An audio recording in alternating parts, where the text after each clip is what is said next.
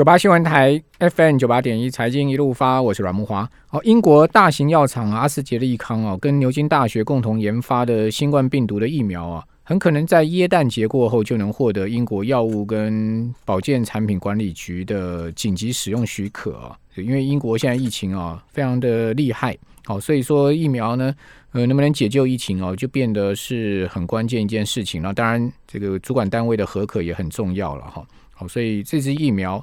呃，能不能获得合可呢？呃，这个疫苗啊，每次接种的费用不到三英镑哈，比较辉瑞的十五块钱英镑，还有莫德纳的二十八块英镑便宜许多。好，所以这支疫苗是相对最便宜的。好，那 FDA 啊，就美国食品药物管理局证实啊，莫德纳先前评估，呃，在三万人的临床实验中啊，疫苗保护力达到百分之九十四。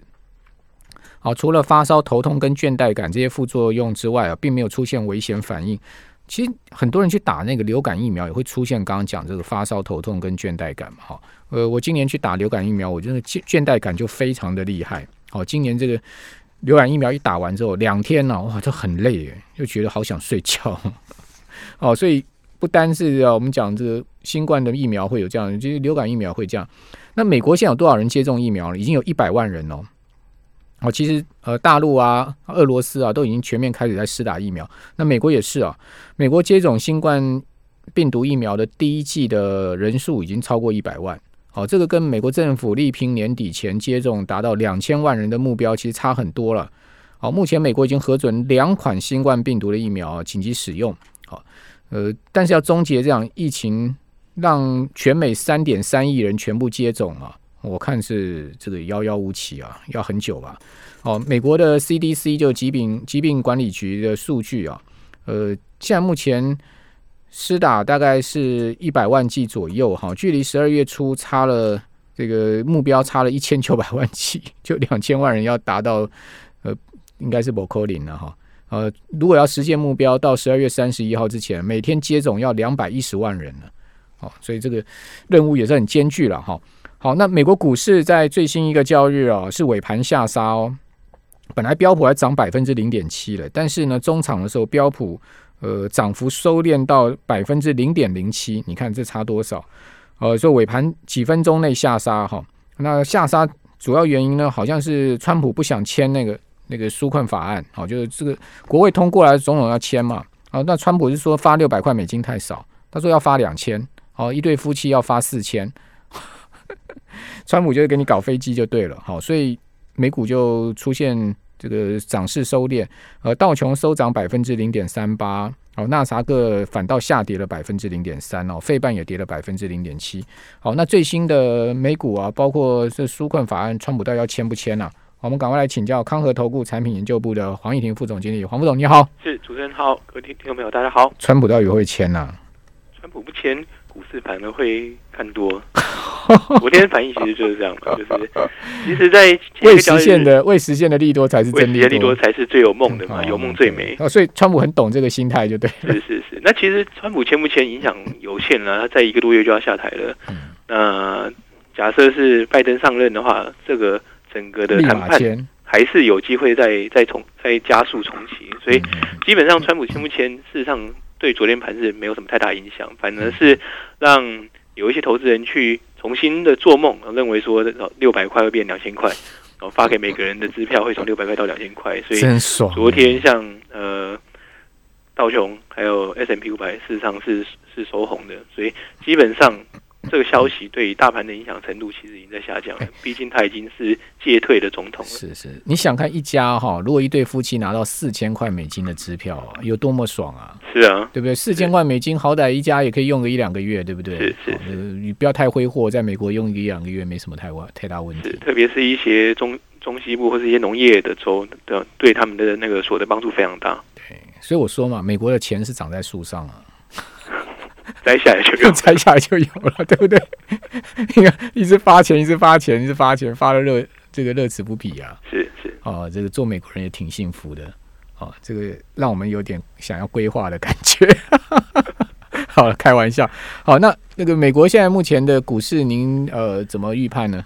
基本上，如果从其他的一些外资研究机构来看的话，普遍是看多。那我们的立场，其实我们基本上也是站在。相对偏多的一个角度。那主要有理由几个理由，第一个最重要的理由还是联准会还是保持相对宽松的立场嘛。那在宽松货币政策、长期利率还是偏低的水准之下的话，本益比本来就有机会再进一步扩张，或是维持现在相对高的水准。那再搭配明年如果如欧美所预期的年中中间的中，那大概就能够施打足够的疫苗，达到呃相对是呃免疫的状态，国内免疫的状态的话，那对于经济的复苏就会有比较乐观的一个展望。在这种情境之下的话，投资人就开始再一次的做梦，就是经济要真的。变得比较活络，那呃对大盘就有所支撑，但我们不认为会像今年四月到年底这段时间，基本上是六十度角以上用喷的喷上去，比较有可能是来回震荡，随着呃疫情疫苗或者是其他经济的讯息、期货力的讯息，才出现一个来回摆荡的状态。那年底从现在到明年的年底，比较有可能的涨幅有，也许会落在十个 percent 上下。哦会比较有可能性。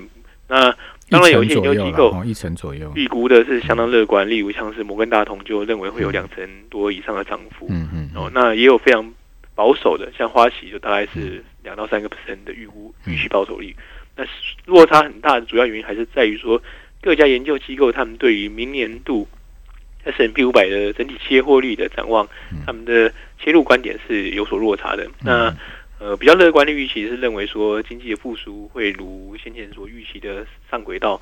那比较保守的话，就认为说疫情或者是疫苗哦，对于整体的经济复苏的呃冲击影响还是存在，所以就造成两相背离的状态非常的非常大。那这跟过去几年不太一样。那过去几年当然会有些呃研究机构看多，有些研究机构看空，但整体来说，对于呃企业获利的预期，其实一致性是比较比较一致。但今年看明年的话，啊，事实上整体的落差就会呃拉得比较开。然后像 S M P 五百的呃预期报酬呃预期的获利的话，获利的数字就从一百六十几到一百八十几。那假设乘上同一个呃预期本一比啊，假设是。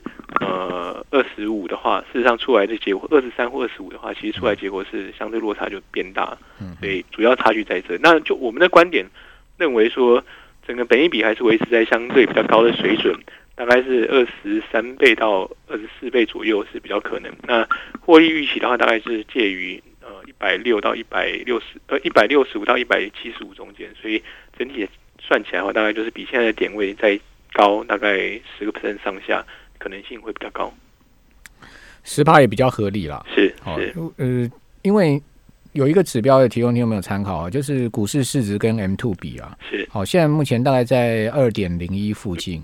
呃，今年初的时候，它的高点大概是二点一左右。好，也就是说，你要从现在目前这个二点零一到二点一啊，如果说呃，M two 的供给量不变的话，好，大概差不多也是十趴左右的空间。哈，所以我个人也是觉得十趴也。也蛮合理。那如果说很快速的一下就涨了，指数就涨了大概一成哦，那要小心哦，稍微要拔档哦。而且其实就最近几个比较重点的呃指标股来看的话，都有出现蛮明显利多不涨，甚至反而下跌的状态。那特斯拉就是一个明显例子。对啊。那亚马逊也不涨了，标普以后它就拉回，甚至是像孟德纳，就是那个疫苗股。对。那在一个月之前，就是疫苗出现比较利多的讯息之后，从那个时候的高点到现在跌了大概两成多。嗯，哦，事实上都是一个很明显一个正着利多去做获利了结的一个动作出现。那特别是在今年呃四月到现在累计相当大的涨幅之后，这种这个高档震荡是非常可能发生的。嗯，哎，莫德纳里面那些高高官呐。好，它里面的高层呢也很会很厉害的，这个有有这些好消息，利多股价那么高，当然就卖啊，内部人一定卖啊，内部人怎么可能在这边去买股票？是，对不对？想也知道，所以说这个内部人在 sell 哈，散户在买的话，那股票一定是跌的啦。没错，好，所以这个跟口罩股、防疫股的整个台股的走势也是一样的。对啊，你看。那些口罩股啊，这些防疫股啊，最好的时候是什么时候？都是几个月前都见高点了嘛，然后现在就一路一路的盘跌嘛，是哦，一样的道理。所以听众朋友要学会哦，就是说，当大家都在说看好一次看好的时候，其实是你要卖的时候，就是它已经拉了很高，股价涨很多的时候，你其实不要去跟人家一头缴获，因为呃，其实内部人、公司的高阶主管哈，或者是大股东，他其实一定是在卖股票的。没错，他他他卖的股票，他满手现金，他有的是机会把股票在滴滴再买回来嘛。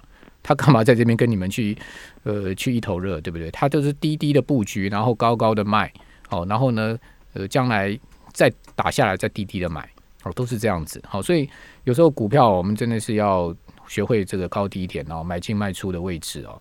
好，那至于说明年会有什么样的行业最具成长动力呢？好，你们现在目前的研究是怎么看？基本上来说的话，假设经济复苏的预估。哦，是正确，或者是会如步调所所所这样推推演的话，那呃，今年受到疫情受创最严重，或或是说跟经济循环敏感度最高的几个族群，明年反而会是比较相对看好的。那整个的投资氛围，也许会从今年追追成长股、追高本益比的股票，转成哦，经济循环股。啊，或者相对较价值股，甚至是高股息类股，也就也是一种相对价值股的一个概念。那整个投资氛围就会跟今年不太一样。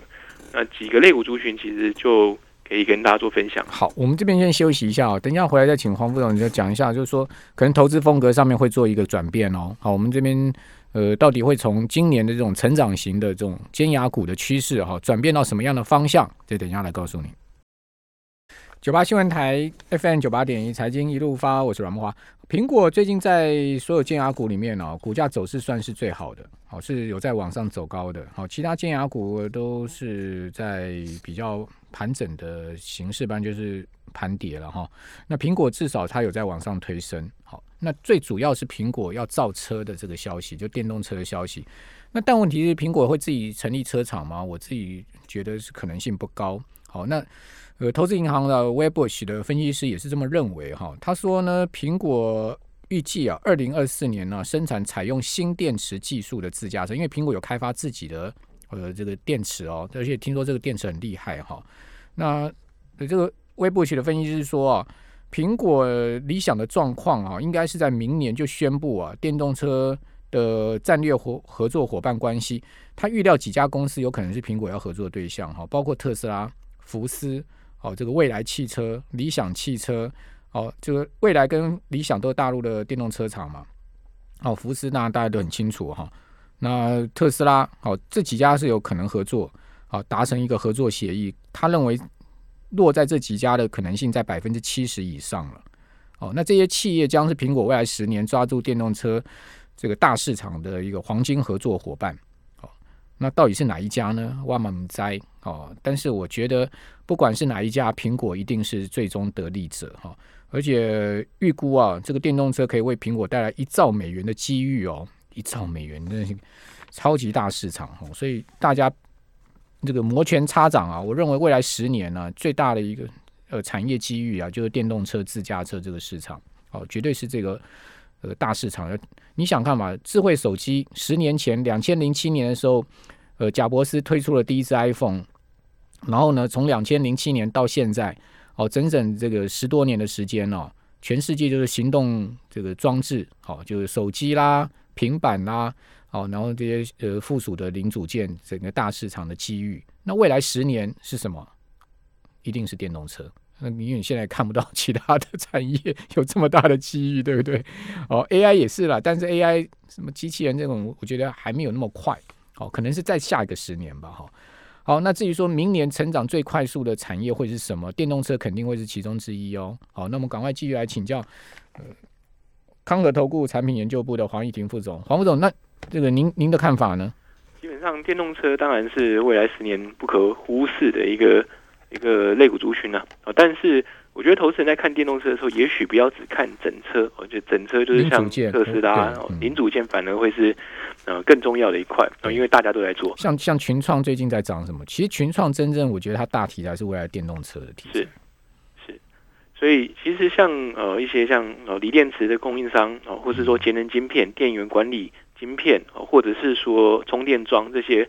公司老实讲，仔细去看的话，今年的涨势都相当的凌厉。嗯，哦，那其实如果着重电动车的话，其实这些业者反而应该会是未来更受惠的业者。那特别像是福斯集团好了，那即使福斯集团未来没有跟苹果合作，他们还是会非常有竞争力，因为他们的布局非常的广泛，从最贵的保时捷的台那个 Taycan，到中呃中高价位奥迪的 e 创，到中价位福斯本身品牌的 ID 系列，到相对入门的 Skoda 都有电动车，所以未来哦，他甚至把他的最大的德国最大的工厂从原从原来的做汽汽油车转去做电动车，所以就看到说福斯集团在这边机器直堆的速度是非常非常的快。好，所以你你看好福斯集团在电动车未来的发展？是是。除了福斯以外，你还看好哪？像像 Ford、GM 呢？这些呃也开始在做电动车嘛？像 GM 的那个呃悍马的电动车 EV 车也蛮。蛮震惊市市场的，是，所以其实这些这些你你这些电动这些传传统车厂要进入电动车，你觉得也也看好吗？其实传统车厂来说的话，呃，除了福斯集团以外，另外一个值得被留意的，大家可能会忽视它，其实是丰田。虽然丰田一直在攻击电动车，但其实它也要推出第一款。呃，除此之外的话，就是它在新能源车部分还有一块是做氢能源。那氢能源是做燃料电燃料电池这个领域。那今年燃料电池相关的类股今年表现的也是相当强势。嗯嗯，当然它不会这么快，像电动车的普及速度也许会慢于呃燃料电池车会慢慢于电动车，但未来来说它反而会是更干净的的新能源车。所以长期如果是看五到十五年的这个段期间来看的话，也许还是要把丰田的供应链放在心中。好，那你你你觉得苹果有可能会跟哪一家车厂合作？苹果目前来说的话，因为目前市场的评论是认为说他自己做的可能性，呃，相对起来是偏低，因为会是一个高耗高耗成本，不会赚钱啊，不会赚毛利那么低的。是是是，所以也许他会跟福斯或是其他的品牌做合作，可能性会比较高。那跟特斯拉部分的话，因为几年前其实其实有有谣传啊，他们要有要并购的动作，就要特斯拉要卖给苹果，但后来苹果没有接受嘛。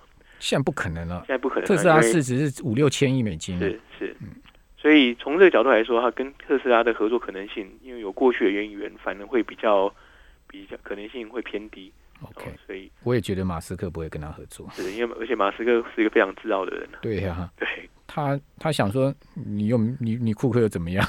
在我最需要你的时候，你没有。现在我成功，你没有火箭，我有火箭，好吗？对不对？好，好了，这个刚开开个玩笑。好，那明年有什么样的成长产业题材呢？明明年来说的话，如果我们看目前啊，对明年的产业呃获利成长预估来看的话，成长率最高的是能源类股。但是能源类股我在这边不会推荐各位去或者投资人去做太冒险的动作，主要原因还是在于说。